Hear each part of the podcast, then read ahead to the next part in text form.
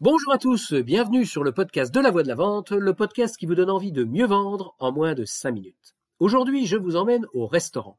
Il y a quelque temps, j'étais en déplacement professionnel et entre deux rendez-vous, je me rends dans un restaurant. À peine entré, je suis accueilli par un serveur affable dont on devine le sourire sous le masque, période Covid oblige, qui m'invite à m'installer à une belle table après avoir vérifié mon passe sanitaire.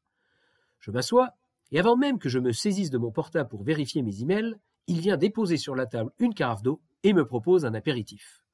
Comme ils ont un choix immense, ils se proposent de m'aider en me demandant si je veux du vin, de la bière ou un apéritif plus alcoolisé. J'opte pour une bière pression, ils en ont cinq différentes, il me décrit les cinq, j'en choisis une, et il pousse même le raffinement à me demander le type de verre que je préfère. Il part passer la commande de bière et revient tout de suite prendre ma commande de plat. Il connaît la carte par cœur et sait expliquer pourquoi aujourd'hui le chef a choisi de proposer ça et pas autre chose. Je me sens choyé, bichonné, accompagné. Je suis entré avec le besoin de manger et ce restaurant l'a transformé en envie de déguster.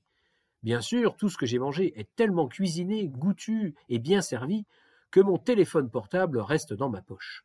Bref, je passe dans ce restaurant un moment de plaisir sans payer une fortune. Ça donne envie, hein Vous voulez l'adresse? Eh bien, je ne vous la donnerai pas. Je ne vous la donnerai pas parce que cette belle histoire que je viens de vous raconter sort de mon esprit. Je l'ai inventée.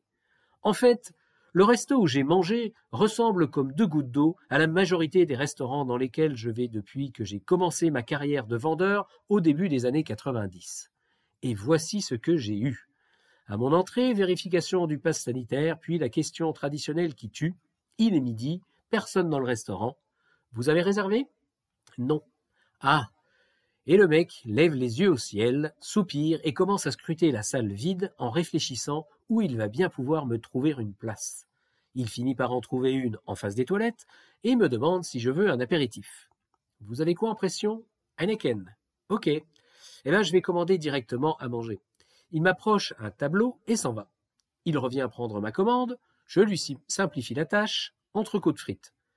Il ne sait pas si les frites sont maison. Bon, ça, je comprends, les frites, c'est pas un plat qu'on sert souvent dans un resto. Je laisse tomber le fromage et le dessert pour pouvoir partir plus vite et je commande une carafe d'eau. Résultat des courses, les frites clairement pas maison et beaucoup trop grasses la viande de la semelle, le pot de moutarde oxydé, et juste pour le fun, je vérifie les dosettes de ketchup périmées depuis un mois. Bien entendu, la carafe d'eau n'est jamais arrivée, malgré deux relances. En revanche, les toilettes sont propres. Ouf, ça me rassure. Je ne devrais pas avoir d'intoxication alimentaire. À mon retour des toilettes, mon assiette n'est toujours pas débarrassée.